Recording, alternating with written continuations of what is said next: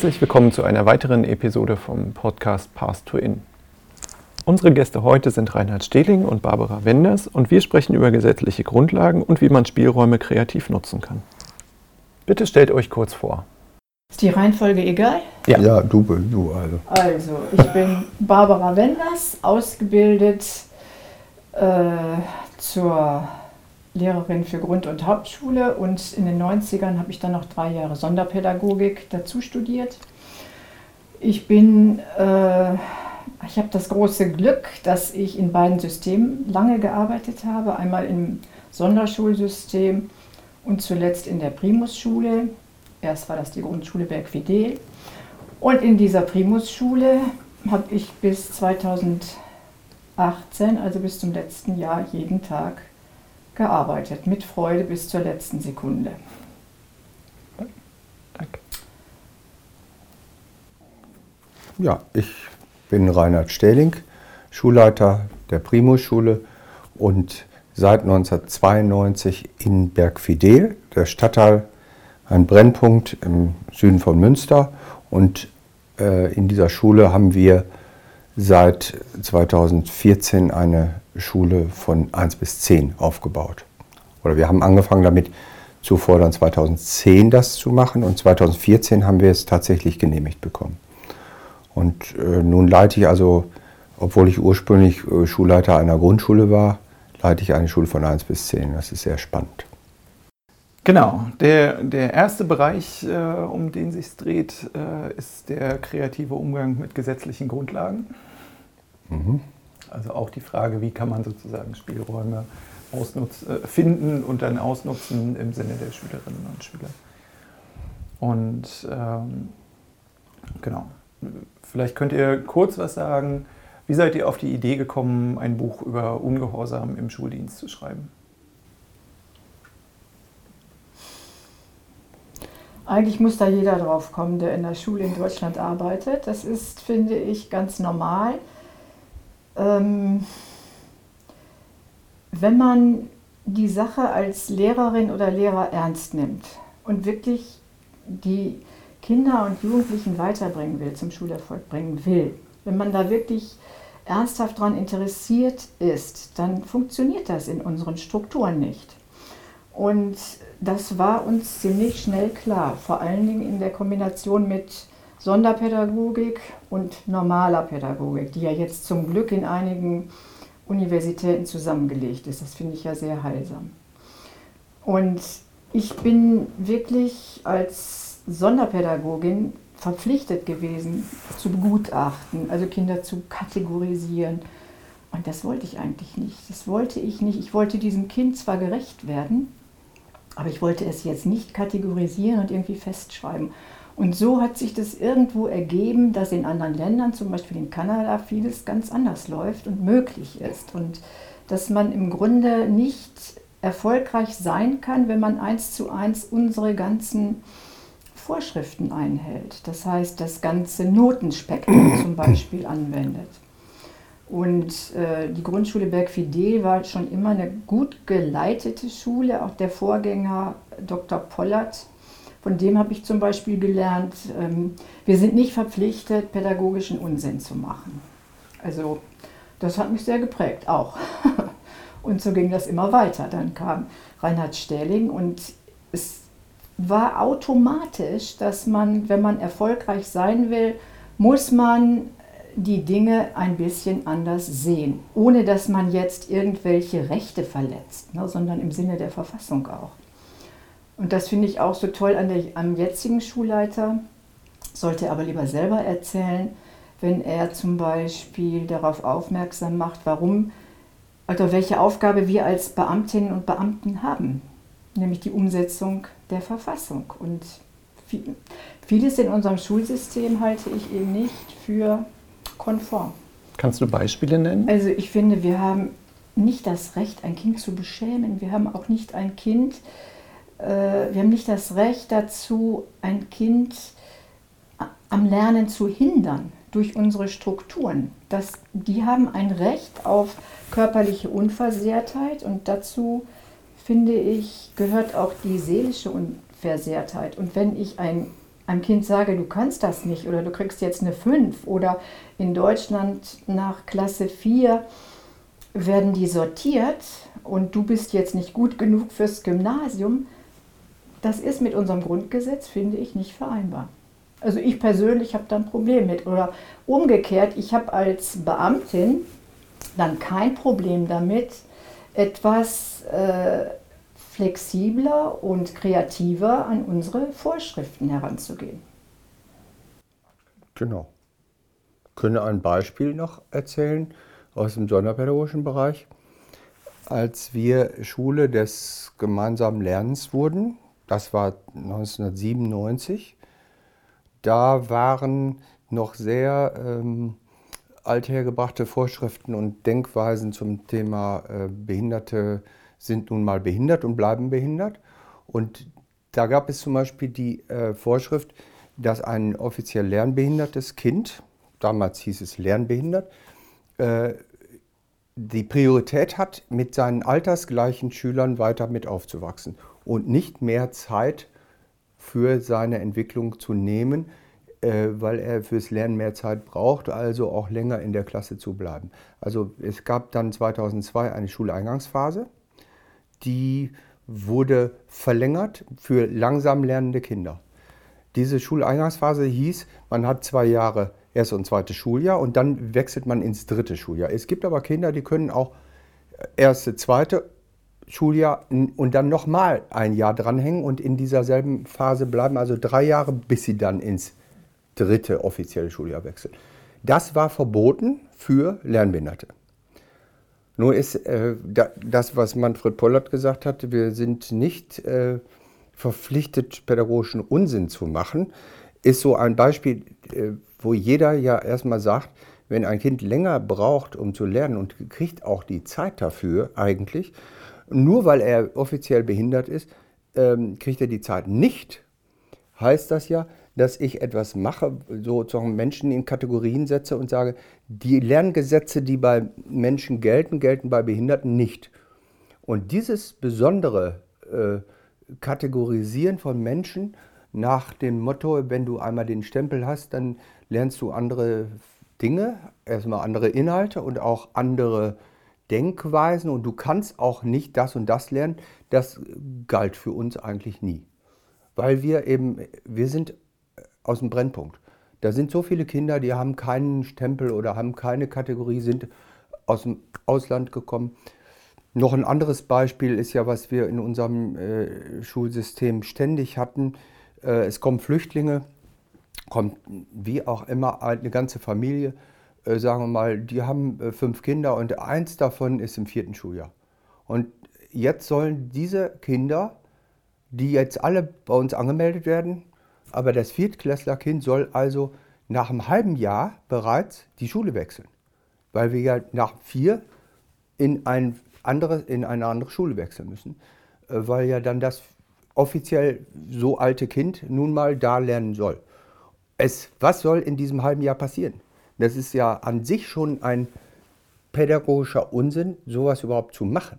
Das heißt, ich bin als Schulleiter automatisch gezwungen, einen, ich sag mal so einen Trick zu machen, indem ich sage, wie, wie verhandeln wir das mit den Eltern, dass das Kind nicht Viertklässler ist, sondern dass wir sagen, gegen jede Altersvorschriften oder auch äh, äh, Dokumente, die das Kind eventuell aus dem Ausland mitbringt, zu sagen, das ist jetzt ein Drittklässler obwohl es gar kein Drittklässler ist und auch vom Alter her nicht.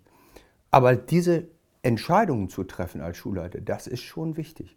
Und auch diese, dieses Beispiel, ich will es nur mal sagen, was haben wir entschieden? Wir haben gegen die Vorschriften äh, die Kinder länger in der Schuleingangsphase gelassen, die offiziell Behinderten, weil die dann dadurch fünf Jahre Grundschule hatten. Und diese fünf Jahre taten ihnen gut. Und dann haben wir auch noch eingeführt die 1 bis 4, das heißt, die Kinder blieben sowieso in derselben Klasse. 1 bis 4 blieb ein Kind fünf Jahre drin und hatte unter Umständen noch eine Chance, auf eine Regelschule zu wechseln nach fünf Jahren. Und wenn es nötig war, haben wir auch noch ein sechstes Jahr das Kind in derselben Klasse gelassen, um es dann in fünfte Schuljahr einer Hauptschule zu beschulen. Und manche von denen haben auch einen Hauptschulabschluss geschafft. Dann haben wir äh, frühzeitig den Förderbedarf aufgehoben obwohl es ein Behinderter ist. Und nach dem alten Begriff von Behinderung ist das ja so, ich sage immer, das ist Dachschadenmodell. Äh, das Dachschadenmodell sagt ja einmal Dachschaden, immer Dachschaden. Also was soll sich da ändern, wenn ich einmal den Intelligenzquotienten festgestellt habe, der unter 80 liegt, kann, kann, kann ja nicht sein, dass nachher das Kind dann einen Hauptschulabschluss kriegt. Aber das kann sein. Und das haben wir alles erlebt. Und das ist also nachher auch nicht mehr der Intelligenzquotient 80. Das ist auch nicht ein naturgegebenes Teil im Gehirn. Und alles das haben wir erlebt und haben auch die Konsequenzen ausgezogen. Haben die Kinder dann länger in der Schule gelassen, damit diese notwendige Entwicklung äh, auch möglich wird. Da habe ich dann einen Rüffel gekriegt, auch aus der Schulaufsicht. Die damalige äh, Schulrätin hat, dann, hat mich dann äh, ermahnt und gesagt, äh, Sie wissen ganz genau, äh, die Kinder dürfen bei ihr, in Ihnen in der Schule nur präzise vier Jahre bleiben. Dann müssen sie wechseln und zwar auf eine wie auch immer geartete Schule, wo dann sonderpädagogischer Förderbedarf anliegt. Und dann habe ich gesagt, ja, ja, ja, machen wir schon und habe weitergemacht. Diese selbe Schulrätin hat mir dann, das ist äh, Ironie der Geschichte, ein Jahr später dann abverlangt, dass diese Kinder in der Schuleingangsphase bleiben müssen. Das heißt, sie müssen. Von da an, irgendwann gab es das Gesetz, das wurde das geändert und von da an muss jedes Kind, ob es nötig ist oder nicht, äh, das einen offiziellen Status hat als Kinder mit sonderpädagogischem Unterstützungsbedarf, muss ein Jahr länger in der Schuleingangsphase bleiben. Was ich vernünftig fand und habe dann auch nur am Telefon noch gesagt, ja. Hm. Und dann hat sie auch kleinlaut zugegeben und gesagt, was sie ja schon die ganze Zeit offensichtlich gemacht haben. Das finde ich ein gutes Beispiel dafür. Äh, es gibt unendlich viele gute Beispiele für dieses Ding. In unserem Buch Ungehorsam im Schuldienst haben wir ganz viele tolle Leute getroffen und das hat uns einfach unheimlich motiviert ähm, zu sehen, es gibt gute, wunderbare Schulleiter oder Führungskräfte, die sagen, weißt du was, da reden wir nicht drüber, das machen wir. Ein Motto hieß zum Beispiel, nicht viel fragen. Wenn wir viel fragen, kriegen wir auch, sind, also auch diese Logik muss man erstmal lernen. Das hat ein Berufsanfänger nicht drauf. Eine Logik zu lernen, zu sagen, mach es der Gegenseite doch nicht schwer. Wenn du die Frage stellst der Behörde und da sitzt ein Jurist, was soll der dir denn antworten? Der muss ja das Gesetz anwenden, ob er es will oder nicht. Der wird dir dann eine Antwort geben und in dem Moment, wo du die Antwort kriegst, bist du ja gezwungen, entweder das zu tun oder einen Dienstvergehen zu begehen. Wenn du die Frage nicht stellst und das tust, was logisch ist, nämlich das pädagogisch Vernünftige, dann brauchst du ja nachher dich höchstens ermahnen lassen, dass da irgendwas wohl doch nicht richtig verstanden war. Und du kannst immer sagen, ja, okay, das werden wir dann in Zukunft mal beachten. Was ja nicht bedeutet, dass ich das auch mache. Aber äh, dann habe ich schon mal Zeit gewonnen. Im Sinne des Kindes, es geht alles nur, äh, die Interessenlage ist uns klar, wir arbeiten im Interesse des Kindes und trotzdem sage ich auch, wir arbeiten auch in unserem Interesse, also in unserem eigenen Interesse. Wir als Pädagogen haben ja keine Lust, also jeder vernünftige Mensch weiß bestimmte Dinge zu machen. Wir haben doch keine Lust gegen unsere eigene Vernunft zu sagen, ja, ich stehe hier jetzt, bringe dem Kind was bei, ich weiß, der versteht das nicht und ich habe es aber beizubringen und nachher wird es das nicht können, dann dokumentiere ich das und dann gebe ich ihm dafür eine schlechte Note und dann habe ich die Dokumente alle zusammen und dann kann ich am Ende sagen, der hat nichts gelernt ja, was ist das für ein toller Beruf? Also muss man sich mal vorstellen, ein Handwerker würde so einen Beruf ergreifen. Er würde sagen, äh, ich habe jetzt äh, ich hab ein Werkstück zu machen, ich muss einen Tisch bauen und äh, dazu kriege ich hier Werkzeuge, die dazu geeignet sind, ich weiß nicht, eine Schippe und, eine, und äh, einen Kran und dann kann ich mal sehen, wie ich damit einen Tisch baue. Äh, und wenn ich das nicht weiß, das weiß ich vorher als Fachmann schon, dass ich mit einem Kran und einer Schippe keinen Tisch bauen kann, Trotzdem soll ich das, das ist die Vorschrift, dann kann ich so einen Unsinn entweder machen und dokumentiere das. Ich habe diese beiden Gegenstände da zur Verfügung gehabt. Da das Material, das ist dabei nichts rausgekommen. Das wusste ich vorher schon. Ich dokumentiere das, bin ich schuld. So ähnlich ist das in unserem Schulsystem. Viele Lehrer arbeiten an Dingen, wo sie vorher schon wissen, dass es das nicht geht.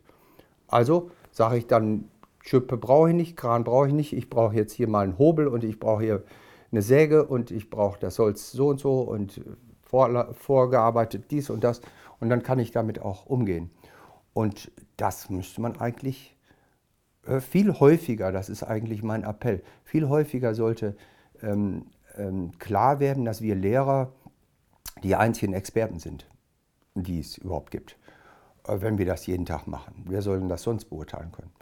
Und äh, dass die Behörden da irgendwelche Vorschriften entwickeln, heißt ja nicht, dass wir das, was die vielleicht mit ihrem begrenzten Horizont im Moment sehen, zu machen, dass wir das zu beachten haben. Es heißt ja erstmal nur, auch anderes Beispiel, äh, es gibt vorgeschriebene Zeiten, so und so viele Stunden werden für Mathematik veranschlagt. Also vier Stunden Mathematik äh, steht im Lehrplan. Wer sagt denn, dass diese vier Stunden irgendwie äh, verteilt auf vier Tage äh, stattfinden müssen? Wer sagt das überhaupt? Wer sagt uns denn, dass wir da so umzugehen mit hätten? Wer macht denn diesen Stundenplan? Das ist doch erstmal nichts anderes als eine Behördenvorgabe, die sagt also, wir müssen so viele Stunden geben und dabei kommen vier Stunden Mathematik raus.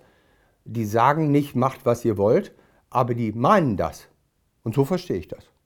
Und wir haben zum Beispiel unseren äh, Walter Höfel, ein sehr guter äh, Leiter einer bunten Grundschule, der viel verändert hat, der hat auch gesagt, ich verstehe die Ministerin so, dass sie das so gemeint haben kann.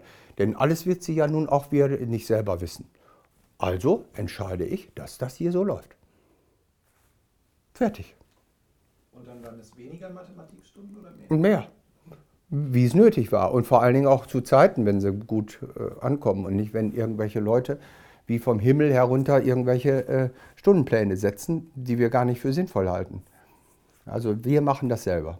Und das ist eigentlich die richtige Logik dabei. Wir, wir sind in der Lage, das selber zu machen.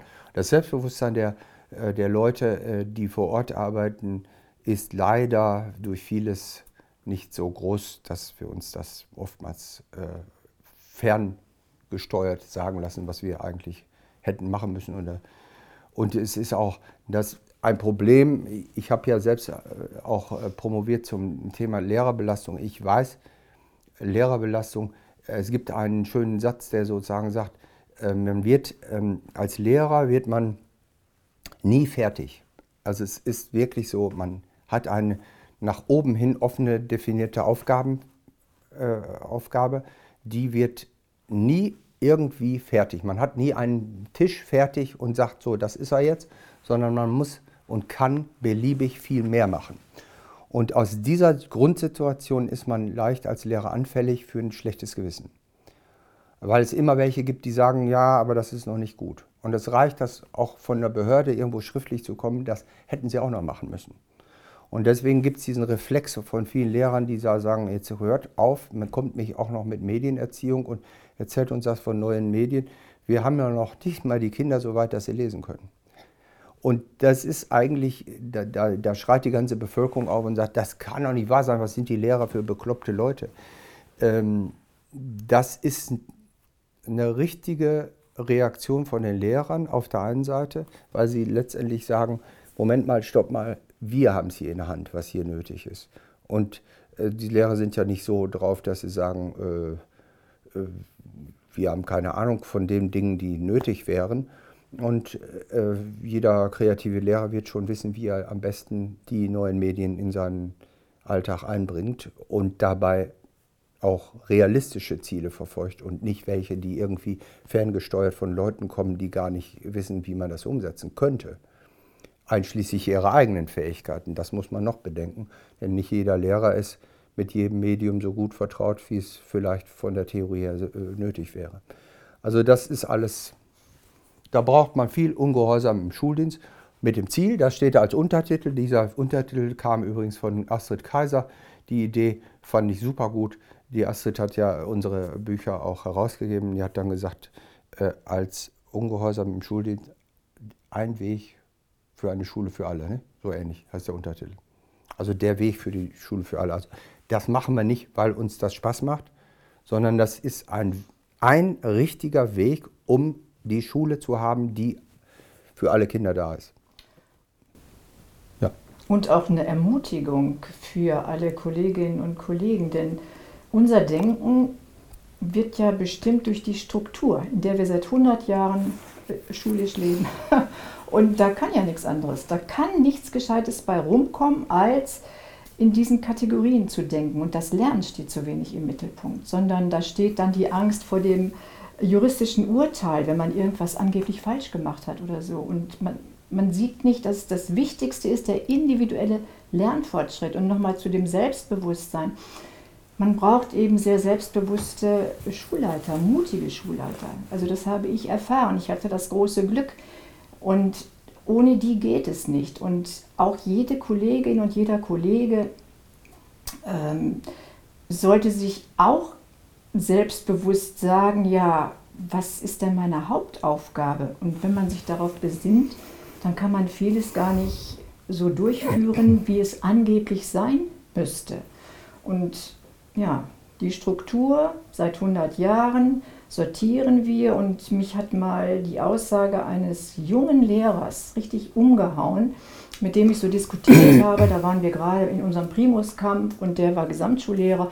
Ja, wie vereinbarst du das denn mit dem Selektionsauftrag der Schule?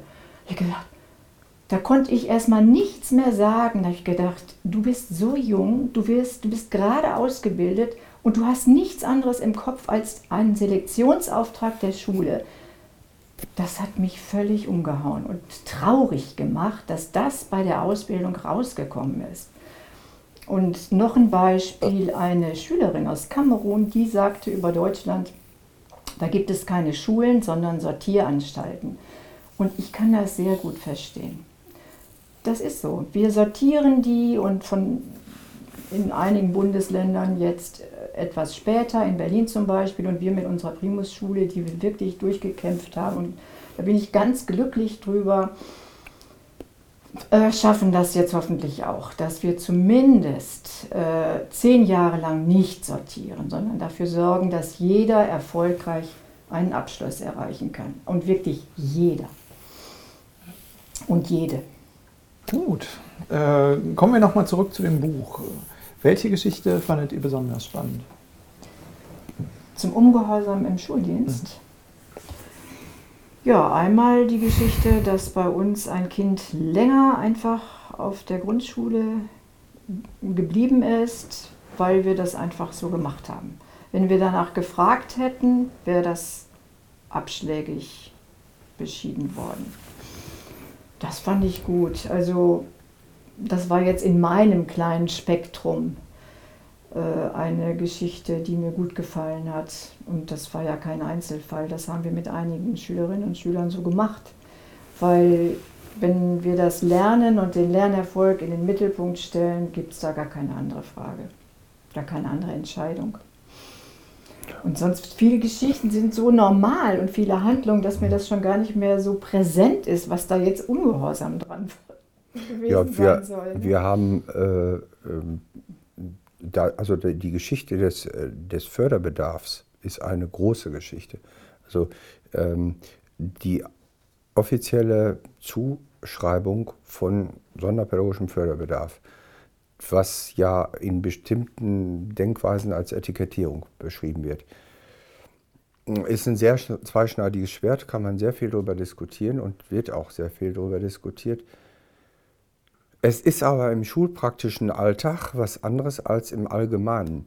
Wenn ich ähm, hingehe und bin in einer Brennpunktschule, wie wir das sind, und wir haben Kinder dabei, denen ich mit Hilfe der Verlängerung der Schulzeit sozusagen sechs Jahre Grundschule verpasse, obwohl sie nur vier haben.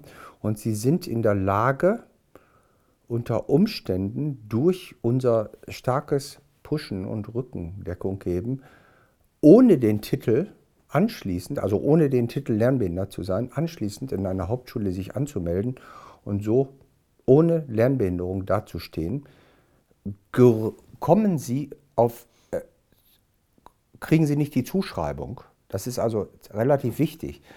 Andere Lehrer, die nun mal auch ganz viele andere Schüler noch haben, sehen in der Akte nichts Besonderes, außer dass das Kind jetzt ganz normal Hauptschüler ist und sehen, dass es bestimmte Schwächen hat. Aber andere haben auch Schwächen. Die sitzen da auch alle in der Klasse. Also ein Kind wird aufgenommen und nicht tituliert. Dadurch entspannt sich ein bisschen das Kind selber, weil es weniger Zuschreibungen hat.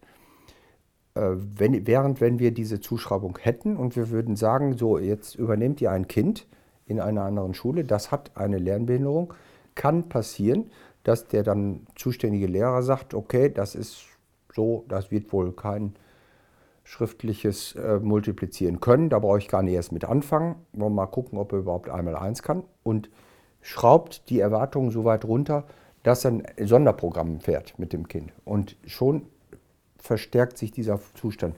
Es ist also nicht ganz einfach. Wir haben also in diesen Dingen manchmal so entschieden, dass wir gesagt haben, wir, wir heben diesen Förderbedarf auf.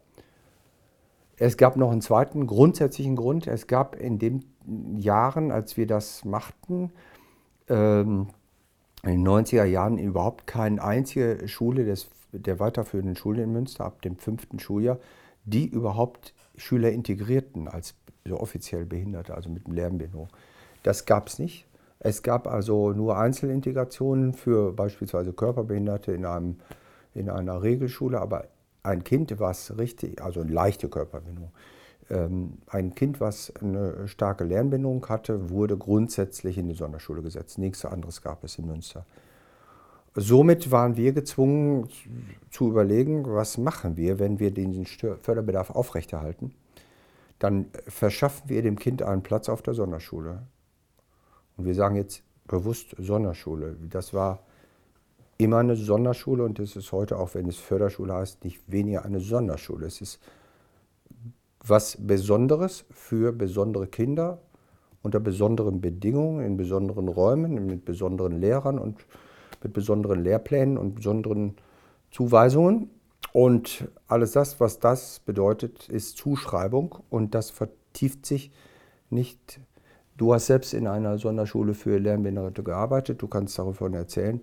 Für uns war klar, auch bei Hospitationen in Sonderschulen, das führt nicht dazu, dass diese Kinder am Ende möglicherweise einen Hauptschulabschluss haben, auch wenn das einige geschafft haben. Da müsst du aber mehr zu erzählen. Ja, das ist meine wichtigste Erfahrung und das wünsche ich eigentlich jedem angehenden Lehrer oder jeder angehenden Lehrerin, diese beiden Systeme mal von innen wirklich erlebt zu haben. Als ich in der Sonderschule war, äh, habe ich gedacht, ja, ich bin jetzt, ich mache die jetzt hier stark, diese Jugendlichen, die sollen sich nicht verstecken, das sind keine Lernbehinderten und die äh, haben dieselben Rechte wie alle anderen und ich wollte, dass die selbstbewusst sind und die haben sich damals keiner wollte sich fotografieren lassen in der Abschlussklasse. Das könnte ja in der Zeitung stehen. Die Nachbarn wissen ja gar nicht, dass ich auf der Sonderschule bin. Es waren schon andere Zeiten. Da habe ich da richtig für gekämpft. Ich, wir haben zusammen äh, Projekte gemacht. Ich wollte da richtig was aus denen machen. Und bis ich gemerkt habe, dass ich da ziemlich alleine mitstand und dass es parallel dazu Jugendliche gab, die überhaupt noch nicht lesen konnten. Und da habe ich gedacht, was ist denn hier los? Und dass es Kolleginnen und Kollegen gab, die das auch völlig normal fanden, dass die, der eine oder die andere nicht lesen konnte. Und äh, so nach dem Motto, ja, du kannst das ja auch nicht können. Du brauchst das auch nicht können. Und da leide ich bis zum heutigen Tag noch drunter, dass ich äh, das so miterlebt habe, ohne dass ich das auch verändern konnte. Und dann habe ich gesagt, das mache ich nicht mehr. Ich muss die Schule wechseln. Ich möchte in die normale Regelschule und dann bin ich zum Glück nach Bergfidel gegangen oder konnte dorthin gehen als Sonderpädagogin erst. Und da habe ich von Anfang an gesehen, was möglich ist, wenn man mit jungen Kindern arbeitet, äh, was die für Lernorganisationen brauchen, dass es überhaupt falsch ist, sofort zu sagen, äh, mit dem stimmt was nicht, nur weil der jetzt nicht wie, wie andere Kinder auch reagiert. Und dann habe ich habe, das war so interessant äh, in meiner Ausbildung, als ich die Sonderpädagogik nachstudiert habe, habe ich immer gesagt, ja, jetzt habe ich das gelernt, was ich in meinem ersten Studium nicht gelernt habe. Und das stimmt auch ein Stück weit, aber man muss eben beides zusammenführen und dann ist es richtig. Ah, das Getrennte bringt es überhaupt nicht, weil man sich entweder nur noch sonderpädagogisch verhält und nur noch Helferlein ist und nur noch Schon Schonraumpädagogik oder man ist nur noch äh, abschlussorientiert und lehrplanorientiert und denkt, äh, das muss hier alles justiziabel bleiben und, und, und.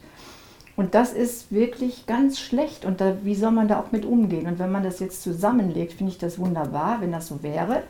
So diese ähm, reinen Sonderpädagogik-Lehrstühle, äh, die würde ich abschaffen. Also das braucht man überhaupt nicht. Man muss eine Ausbildung machen, damit die Lehrerinnen und Lehrer das äh, schon wissen, dass bestimmte Kinder bestimmte Lernorganisationen brauchen. In meinem ersten Studium hatte ich das Gefühl, ich hatte drei Fächer, Sport, Deutsch, Biologie. Man wird für eine Klasse ausgebildet. Also die ganze Klasse wird weiterkommen äh, oder muss weiterkommen. Aber das ist ja genau falsch, dieses Denken. Das überfordert ja uns alle. Und dann gibt es Bücher, differenzieren kann man lernen und so weiter. Das wird ja bis zum heutigen Tag eben nicht gekonnt. Das kann man nicht in den alten Strukturen. Man muss die ändern, man muss die Lernorganisationen ändern, man muss altersgemischt arbeiten, man muss im Team arbeiten. Muss, muss, muss. Das ist, hört sich alles so blöd an, aber ich habe es erfahren, dass es funktioniert. Und das wünsche ich jedem, dass er so ausgebildet wird, dass er das lernt in der Universität wie das funktioniert. Denn es funktioniert mit allen Kindern, so unterschiedlich die auch sind. Noch ein Beispiel ist Englisch. Englisch, Englisch ja. äh, äh, also es gab dann so Vorschriften wie ähm, Englisch wird erst ab dem dritten Schuljahr gelernt. Dann hieß es plötzlich, ja, aber äh, gut, wir müssen früher Englisch lernen. Dann ab dem ersten, aber nicht im ersten Halbjahr. Irgendwelche äh, Herrschaften haben sich wieder was ausgedacht. Und wir haben eigentlich erlebt, wir kriegen Kinder aus dem Ausland bei uns in die Schule, teilweise quereinsteigend. Die haben vorher, um sich durchzukämpfen, mit einigen Brocken Englisch äh, schon einiges gekonnt. Was tun wir denen denn an, wenn wir sagen, ja, Englisch, das ist zu schwierig für dich, musst erst mal Deutsch lernen? Ähm, eigentlich ist diese ganze Frage, was machen die ähm, Migranten, die Kinder mit Migrationsvorgeschichte, was machen die mit ihrer Sprache eigentlich? Wir haben noch Zeiten erlebt in den 90er Jahren, als Eltern von uns beraten wurden, zu sagen, ja, sie kommen aus Russland, sie sprechen hier Russisch und wir verstehen auch nicht so viel, was sie so sprechen, aber sie müssen jetzt bitte Deutsch sprechen, zu Hause auch, mit ihren Kindern, denn das hilft, dann kann, können ihre Kinder in der Schule gut klarkommen das war so eine Lehrmeinung. Die wurde dann so äh, wie so eine, wie so eine populäre Grundmeinung vertreten. Diese Meinung hat sich bis heute in der Bevölkerung gehalten. Es gibt ganz viel, die sagen, die deutsche Sprache muss als erstes mal gelernt werden, damit du hier dich integrieren kannst. Jeder Politiker kann sich Wählerstimmen reinholen, wenn er diese These überall rausposaunt und sagt, wer hier nicht Deutsch lernt, der soll wieder zurück. Äh, diese Leute machen sich überhaupt nicht klar, wie Lernen, Sprachlernen überhaupt stattfindet. Zum Sprachlernen gehört dazu, dass man mit seiner Muttersprache aus seinem Vaterland und seiner äh, väter- und mütterlichen Kultur äh, verwurzelt ist. Und das, dazu gehört auch eine Sprache und andere Formen. Umgangsformen, Religionen und äh, Kulturen und schöne Musik und alles Mögliche. Das ist eine Welt. Und wenn ich die nicht ernst nehme, teile ich jemand mit, was du da an Vorgeschichte hast, ist hier ungültig. Und was ich ihm dann indirekt mitteile, ist, wenn du jetzt hier was nicht kannst, dann liegt das daran, weil du unsere Sprache nicht kannst. Und nach diesem Prinzip funktioniert teilweise unser ganzes Schulsystem. Wer kommt ins Gymnasium? Kann man überall das Hauptkriterium. Wir haben, ich habe mein ganzes Berufsleben lang diese Übergänge zwischen vierten und fünften als Problem erlebt. Wem konnte ich reinen Gewissens empfehlen, aufs Gymnasium zu gehen? Das waren immer nur ausschließlich Kinder, auch aus dem Brennpunkt, die fließend gut Deutsch können. Wer das nicht konnte, auch, obwohl er in anderen Bereichen sehr intelligent war, dem konnte ich das nicht ernsthaft empfehlen. Weil, gut, das ist auch sehr schwer abzuwägen, was wird nachher aus dem noch werden. Aber es ist ein Problem. Wenn ich unter hohen Anforderungen stehe und in einem Schulsystem äh, bin, wo ausgesondert wird, wo geguckt wird, wo vorausgesetzt wird, dass die deutsche Sprache mit Nebensätzen und allen möglichen grammatischen Eigenarten ähm, beherrscht wird, dann kann ich schon mal ganz schnell ganz viele ausüben. Also haben wir gesagt, es geht darum, Englisch nicht zu verpönen, sondern Englisch sehr früh anzulehnen, auch als das dann im dritten Schuljahr erst erforderlich war, haben wir immer schon im ersten Schuljahr sofort auch Englisch mit reinfließen lassen, Lieder singen lassen und so weiter. Und wir haben als nächstes die Muttersprache hochgeschätzt. Wir haben ganz wichtig gefunden, dass die ihre eigene Sprache mit reinbringen, dass sie sich damit beschäftigen. Und äh, wir haben das dann gelernt mit anderen zusammen, dass wir auch äh, von den Sprachen aus den Kulturen Leute mit hineinholen, die mit den Kindern was arbeiten in ihrer eigenen Kultur. Also nicht nur sprachlich, auch ihre eigenen Sachen. Und das hat schon was äh, sehr gut beigetragen. Kommen wir nochmal zu den äh, gesetzlichen Grundlagen und äh, dem folgenden Ungehorsam zurück. Ähm, es gibt ja ganz viele Gesetze, äh, die Einfluss haben auf Schule und äh, wie schaffst du das als Schulleitung, da den Überblick zu behalten äh, über einerseits die aktuelle Situation und dann die Spielräume, die sich da auftun? Diese Frage stelle ich mir eigentlich nicht, weil denn die, da neigt man ja dann dazu zu sagen, das ist nicht zu bewältigen. Ich bin ja kein Jurist. Ich kann ja nicht, also es gibt ja alleine, alleine im Schulrecht, ähm, ich muss das mal so darstellen, damit das für jeden verständlich ist. Wenn ich als einzelner, einfacher Lehrer in meiner Klasse bin, habe ich bestimmte Rahmenbedingungen. Da gibt es so viele gesetzliche Vorgaben, die mein Schulleiter, der da drüber steht, auch nicht alle kennt. Und wenn der nicht weiter weiß, und das ist ziemlich oft so, gibt es extra in der Bezirksregierung nur fürs Personalrecht einen Juristen. Nur fürs Personal. Dann gibt es nur für äh, die, äh, die Rechts, man nennt das dann Rechtsabteilung, Elternbeschwerden, was weiß ich, alles Mögliche, was damit zusammenhängt.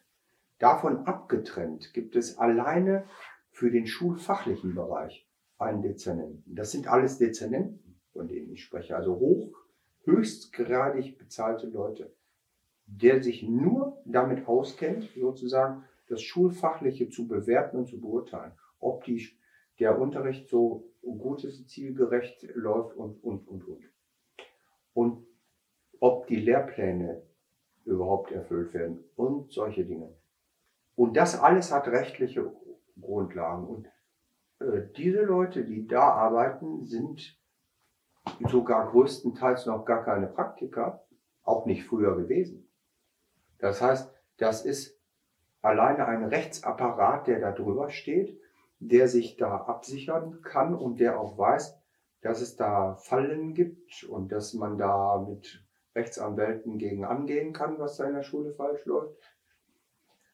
Das ist nur der, das ist nur der kleine Bereich des, der, der, der Klassenlehrerin, den ich jetzt mal so im Fokus hätte.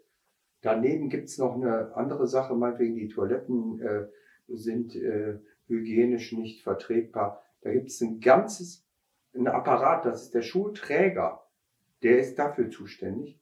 Und wenn der auf der Toilette irgendwas hat und Unklarheit hat, dann kann der das auch nicht selber beurteilen, dann hat er dafür ein eigenes Amt, Gesundheitsamt.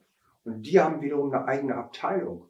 Da sind ausgebildete Ärzte oder Biologen oder Fachkenntnisse, die gehen dann dahin und nehmen dann da eine Probe oder was weiß ich. Und dann gibt's eine Bauabteilung, die ist unabhängig von dieser Gesundheitsabteilung, muss dann gucken, was hat diese Toilette da für Schwierigkeiten, wie kann man das jetzt anders machen? Dann kommt der behinderte Schüler dazu, der vielleicht irgendwelche Besonderheiten auf der Toilette braucht. Ähm, da gibt's noch mal eine Abteilung für.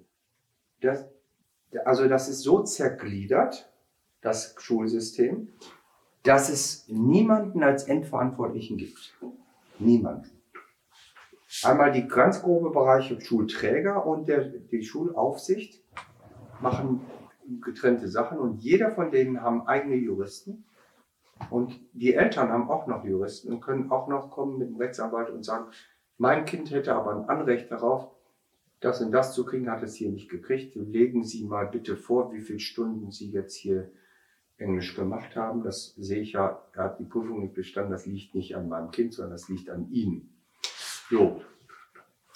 Wenn das alles, wenn ich mir das alles so vorher klar machen würde, würde ich sagen, dann den Beruf ergreife ich besser nicht. Das ist etwas heißes Eisen, Glatteis, lebensgefährlich. Ähm, da muss man sich wirklich klar machen, was ich eben schon sagte. Wir sind die Experten für Lernprozesse. Wir verstehen was davon, wie Menschen was begreifen können. Auch wenn wir da, auch als Hochexperten, immer noch Dinge nicht wissen und können und sehen. Das liegt aber nicht daran, dass wir das nicht wissen, grundsätzlich nicht wissen, sondern es liegt daran, weil jeder Mensch anders ist. Also die Lernprozesse bei jedem Menschen wieder individuell anders sind. Das ist wie beim Arzt. Der kann auch nicht, obwohl er das Medizinstudium hat und äh, sehr viel Erfahrung und Berufserfahrung hat, selbst als erfahrener Arzt kann er nicht durch einfaches Angucken des Patienten herauskriegen, was der jetzt wohl hat. Also es muss schon hineingeguckt werden. Und das ist aber unsere Profession und das werden wir als Lehrer machen und das andere. Und da müssen wir zu stehen und das ist unsere Stärke. Und das andere, wenn wir die anderen Abteilungen als Partner haben, dann kann uns wenig passieren. Wenn wir die als Feinde haben, wird es schwierig und auch das ist möglich. Selbst dann kommt man klar. Denn alte, auch alte Erfahrung, auch unter den vielen guten Kollegen, die man dann so bei dem Buch Ungehorsam im Schuldienst nachlesen kann und anderen, die sich dann gemeldet haben und gesagt haben, können wir nicht mit, mit uns auch noch ein Interview machen. Ich weiß auch 100 Sachen noch dazu zu sagen. Alle sagen sie, es wird alles nicht so heiß gekocht, äh, gegessen, wie es gekocht wird. Wir müssen auch nicht alles so auffällig machen. Wir müssen es einfach machen. Und wenn ich sehe, dass junge Leute mit 18 Jahren oder sagen wir in der Pfadfinderei, da sind dann welche, die haben schon mit 16 so, so Leitungsfähigkeiten. Die sind teilweise mit 18, 19 in der Lage, ein ganzes Zeltlager alleine zu leiten. Alleine zu leiten mit, mit einer Gruppe von jungen Leuten, die alle unter 18 sind. Und dann mit Kindern, die, die sehr auf Hilfe und Unterstützung sind. Und wenn das junge Leute schaffen, dann sind das Qualifikationen, die wir, die wir als Pädagogen haben. Und da kann ich nur sagen, wenn ich dann ankomme und dann Lehrer sehe, die 20 Jahre Berufserfahrung sagen, sagen nee, das mache ich nicht, das ist mir zu gefährlich, ich gehe nicht da nicht, ich mache nicht das, ich verlasse das Gelände besser nicht mit der Gruppe, das geht mir, wird mir zu gefährlich. Äh, das ist nicht, ich, da kann ich nicht spotten über die Lehrer, sondern das ist sehr schade, weil wir vor lauter Einschränkungen, die wir vernehmen und meinen, die kommen irgendwo her, das darf man nicht, das ist zu gefährlich, da stehe ich mit einem Bein im Gefängnis und dies und das, äh, was da alles gespukt wird, da ist schon vieles ähm, eingebildet. Und wir müssen viel selbstbewusster sagen, so, das ist unsere Schule, das ist unsere Arbeit und hier ist mein Zeltlager und das mache ich. Und in dem Sinne, ja, wir sind immer auf Klassenfahrt, kann man sagen. Und da kann überall was passieren. Aber das ist typisch in unserem Beruf. Und das ist auch das Spannende in unserem Beruf. Und vielleicht könnte man auch sagen, deswegen werden wir ja äh, Lehrer, weil das eben nicht verbrechenbar ist. Auf dem Schreibtisch vorne eine Zeichnung und dann wird's umgesetzt. Äh, ja, wie ein Brückenbau, selbst ein Brückenbau. Mein Vater ist Ingenieur gewesen. Er hat viele Brücken gebaut. Selbst da habe ich gehört, ich bin, ich bin kein Ingenieur und wollte auch keiner werden. Selbst da habe ich gehört, da geht's auch immer vor Ort schrittmäßig weiter. Man hat zwar vorher alles aufgeplant, aber man weiß, dass die äh, Verhältnisse vor Ort dann trotz genauester Planung und Nivellierung und alles, Millimeter genau, trotzdem nicht stimmt und trotzdem vieles vor Ort noch geändert wird. Das heißt, das Aufbauen eines großen Projektes, selbst im rein technischen Bereich, ist nicht etwas, was ohne situatives Nacharbeiten möglich ist. Und was erst recht, wenn es um Menschen geht, die gar nicht so wie ein technisches Werkstück berechenbar sind. Das geht nicht. Und wenn man dann sagt, ich implementiere, das Wort ist ja ein Unwort in der Pädagogik, würde ich absolut äh, zurückweisen. Ich implementiere irgendwas. Das heißt also, ich, ich bilde mir ein, dass ich irgendwas planerisch gestalten kann und dann mit Menschen da irgendwas äh, aufbauen kann, so wie als wie, wie, wie so ein Brückenbau. Äh, das ist nicht so möglich. Das erfordert was anderes. Und ich weiß auch nicht, äh, was wir am wichtigsten finden müssen. Ich glaube aber, dass junge Menschen, die in den Beruf reingehen oder die noch überlegen, da reinzugehen, sich klar machen müssen, dass es eben nicht nur darum geht, äh, an der Tafel zu stehen und etwas gut erklären zu können. Da geht es um auch noch ein paar andere Fähigkeiten, nämlich sich klar zu machen, auch mal über die Welt sich klar zu werden, wo wollen wir hin, was wollen wir eigentlich erreichen und was, was Mutiges muss man tun, um über diese Schwelle hinauszukommen und nicht immer zu sagen, ja, das darf ich nicht und wer erlaubt mir das und wer hat mir das eigentlich gesagt? Also wer mir was gesagt hat, wenn ich in der Lage bin, als junger Mensch ein Zeltlager zu leiten, dann würde ich mir nicht noch irgendwas anderes sagen lassen, dann würde ich mal in die Klasse reingehen und das durchführen. Und nicht sagen, was hat mir der alterfahrene Schulleiter hier wohl vorzugeben. Dann würde ich die Sache mal selber in die Hand nehmen. Auch als junger Mensch.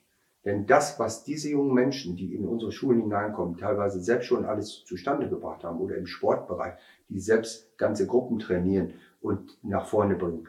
Warum sagen die nicht eigentlich, es ist unsere Schule, das ist meine Arbeit, ich bin hier kompetent genug, ich kann das, fertig, aus. Ich brauche keinen, der mir was sagt.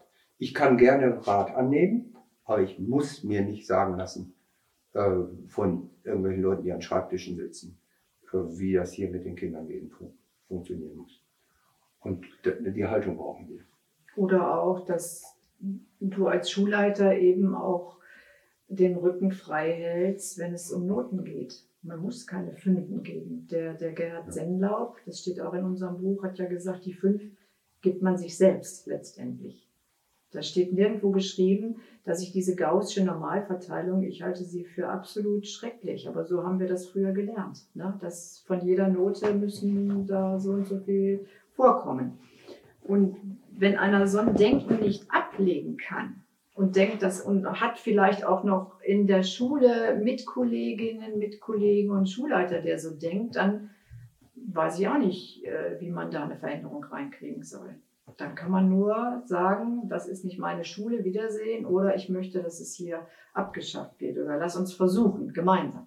Ja, oder ich muss es hintenrum machen und einfach mal eigenmächtig. Ja, handeln. aber der Schulleiter muss das ja, ja unterschreiben. Ja, nicht in jedem okay, Fall. Okay, und da, da äh, würde ich auch sagen, hat ein Schulleiter schon auch ähm, Einfluss. Er muss es ja nicht unterschreiben, so ein Zeugnis mit nach fünf. Also ich habe einen Schüler erlebt, der kam nach dem, nachdem er ein Jahr auf dem Gymnasium war, kam er zu uns. Also nach Klasse 5 wurde er sozusagen abgeschult. Mit 5, 5. Ja, das, ich finde, das ist fast ein Verbrechen. Dass das möglich ist. Dass das möglich ist und dass so ein Zeugnis unterschrieben wird, das kann ich nicht nachvollziehen. Aber das gibt es und das ist sicher kein Einzelfall. Und da müssen wir ran. Das muss wirklich geächtet werden. Und die Eltern sollten sich wehren und die Lehrerinnen und Lehrer mutig sein, das nicht mitzumachen. Denn die haben alle Bauchschmerzen. In der Zeugnisphase, das ist die schlimmste Phase des ganzen Schuljahres, die Zeugnisphase, da wird nur gelitten, weil man dann diese Zerrissenheit in sich spürt. Und das sollte sich ändern. Das hat nichts mit äh, expansivem Lernen zu tun. Zum, äh, Nochmal zu den Unterrichtsfragen, was wichtig ist, das habe ich doch noch vergessen, das ist die Vernetzung. Also wir müssen weg von diesem stringenten Fachunterricht. Das heißt, alles hat mit allem zu tun, nichts geschieht unabhängig voneinander. Und da kann man schon viel, viel verändern, wenn die sogenannten Fachlehrer sich nicht so eng als Fachlehrer definieren, sondern sich gegenseitig bereichern und in Projekten arbeiten. Also so stelle ich mir das vor, dass das eine ganz große Entlastung sein könnte, auch im Gymnasium, in den Gesamtschulen, überall. Vielen Dank für das spannende Gespräch und auch vielen Dank fürs Zuhören.